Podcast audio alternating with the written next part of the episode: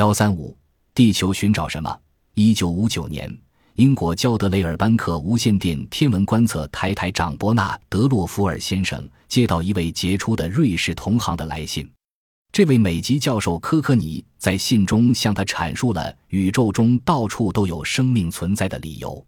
教授写道，在某些星球上很有可能存在着比人还要先进的动物。几乎与此同时，剑桥大学霍伊尔教授于1960年也发表谈话说：“不应当把谋求同外星文明取得联系的努力看作是科学家们的心血来潮，而应当把它看作是我们人类文明正常发展的前景。”一九五九年前后，一些高级科学家认为另一个文明星球同地球的联系是可能的。问题在于把这个思想臻于完善，并把这个想法付诸实践。科克尼教授在这方面起了带头作用。他制定了世界第一个科学计划，准备记录外星文明向深邃的宇宙天翼中发射的智能信号。美国弗吉尼亚州的格林班克无线电天文观测台对此计划非常重视，但它的射电望远镜规模不大，直径只有二十七米。一九七零年进行了扩建，无线电接收器的直径改为九十一米，它的有效观测范围是十五光年。当时探测可能住有居民的只是十个星系，科学家们设想这些星系都有自己的太阳。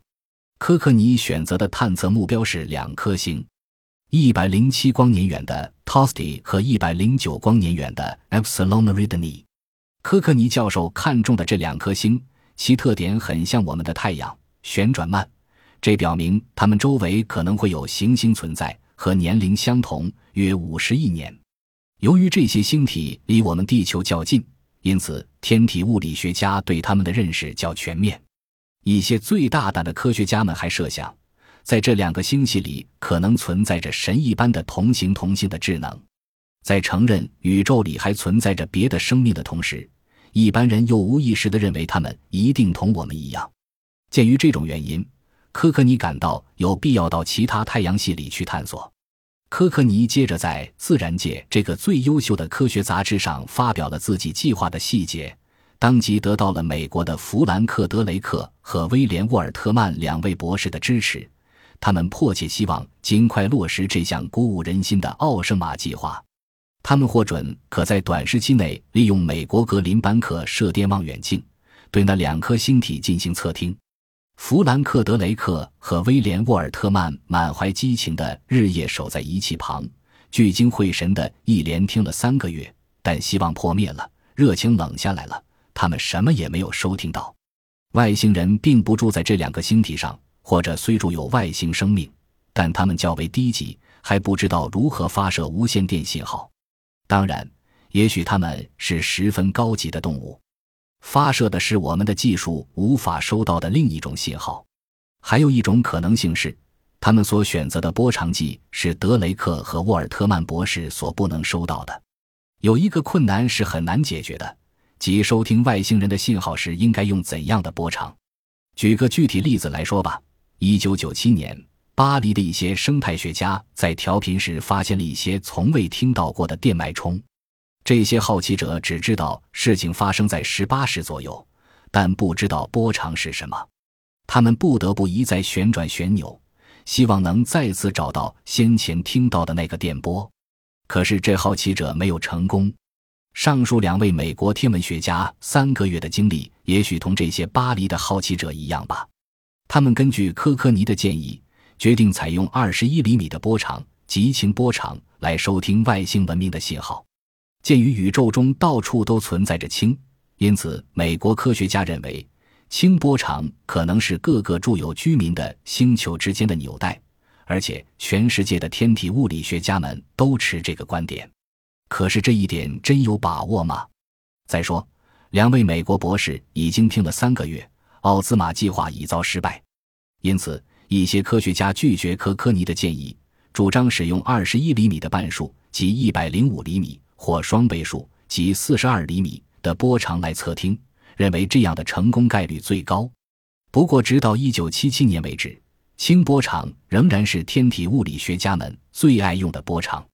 由于一些技术原因，银河系深处的声音淹没智能信号，发射频带必须在三百三十厘米之间。这一点大大的缩小了寻找外星信号的可能性。外星人的技术难道也局限在这个范围吗？奥兹玛计划失败了，但同第一颗人造卫星和人类踏上月球一样，这个计划在人类历史上是一个划时代的事件。在一九六零年五月至七月进行的奥兹玛计划，第一个测听外星人文明信号的计划失败以后。世界各国的科学家又进行了多次尝试。一九七六年四月六日，全世界的宇宙探索者汇集到了巴黎，专门讨论同外星文明通讯联系的问题。与会的人们对奥兹玛计划以来十六年的探索进行了回顾。在法国航空和航天协会的提议下，大家就赛地、赛体及同外星智能取得联系问题展开了热烈的讨论。赛地为十年前。一九六五年出现的这个令人振奋的主张，像一条导火索一样，在全世界科学家中间蔓延开了。人们在心理上逐渐适应了这个问题。这次会议是人类在探索外星人的征途上迈出的新的一步。大家知道，一九五三年斯坦利米勒做的原汤实验是这方面的头一步。原汤经过化学演变，创造出了氨基酸这一生命的要素。一九五七年十月。人类破天荒第一次冲破了地球的引力，把第一颗人造卫星送人轨道，这是探索宇宙的第二步。第三步就是奥兹玛计划，以及承认宇宙间另一些行星上可能存在着智能生命。我们希望同这些智能生命发生接触，哪怕是单方面的联系也行。这一次，一九七六年四月六日的巴黎会议，全世界的科学家改变了过去单干的局面。济济一堂，共商赛地大计。一九六零年，即美国实行奥兹玛计划的那个年头，无疑是一个承上启下的年头。四年以后，于一九六四年五月二十日至二十三日，在南苏联亚美尼亚的比欧拉坎召开的第二次国际外星文明和星际无线电通讯会议，是一个重要的里程碑。第一次会议是一九六一年举行的。地点就是执行奥兹玛计划的格林班克天文观测台。那次会议开得很秘密，当时人们还没有提起赛地问题。只是到了1971年，美国和前苏联天体物理学家再次在比尤拉坎开会时，赛地这个名词才第一次出现。1972年，世界各国科学家还专门成立了一个赛地常设委员会。在1976年的巴黎会议上。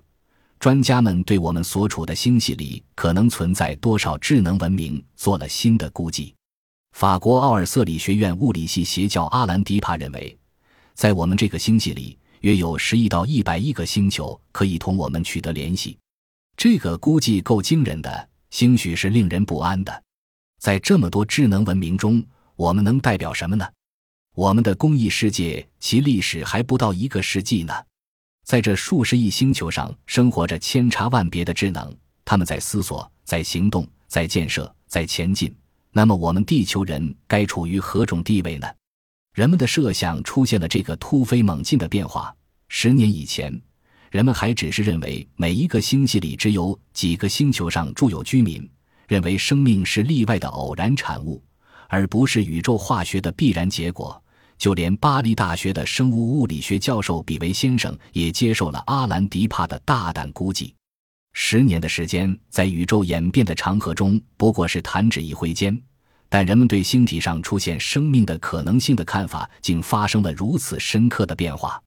现在大家确认，外星人确实有，在我们这个星系的其他太阳的周围存在着一些星球，那里可能生活着比我们人类更为先进的智能。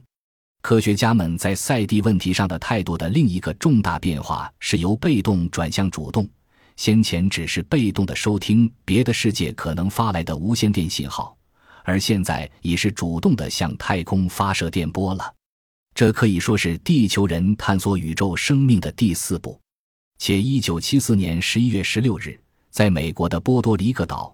世界著名的强大的阿雷西博射电望远镜向 Message 十三星团发射了一束无线电信号，共有一六百七十九个双重符号，分为七十三行，每行二十三个符号。其中有一组符号是一个男人和一个女人，女人还领着一个孩子。这些符号在广阔无垠的太空中实在渺小的可怜，而且我们在宇宙中的形象一定会发生变形，因此谁也不会收到它。然而，这是我们地球人向外星人伸出的第一只手。这个创举在心理上起着决定性的意义。从此以后，人们再也不会讥笑星际通讯的尝试了。从前，我们总是沾沾自喜地认为地球是宇宙万物之中心。可打那以后，人类对自己在宇宙空间所占的位置，以及自己在万物生灵中所占的地位，开始有一个恰如其分的估计了。奥兹玛计划似乎已是十分遥远的过去了。从那以后，美国人和前苏联人又组织了七次大规模的监听活动，监听的波长各不相同，所用的仪器越来越精密高级。其中有五个监听计划现在还在实施之中。一九七六年十二月四日，在美国的要求下，同时又在前苏联的支持下，国际通讯委员会在日内瓦开会，进一步研究了外星文明可能发来的无线电信号问题。这项研究工作是由国际无线电通信咨询委员会第二小组负责进行的。该咨询委员会在一份决议中说：“许多学者认为，我们这个星系很多地方都存在着智能生命。”电磁波是探测外星智能生命的唯一有效的手段。我们认为，我们的技术水平能够收录外星文明发出的无线电信号，完全可以设想，凡由智能发射的信号是可以分辨得出来的。本着这些精神，国际无线电通信咨询委员会首先着重研究外星文明可能发射的无线电信号的最重要的特征。同时，也探索地球人向外星人播发信号的应该使用的最佳频带。直到一九七七年，全世界既有七十多位著名的科学家致力于星际无线电通信的研究工作。就目前来说，星际通信网已经建立，只是还没有同外星人联系上。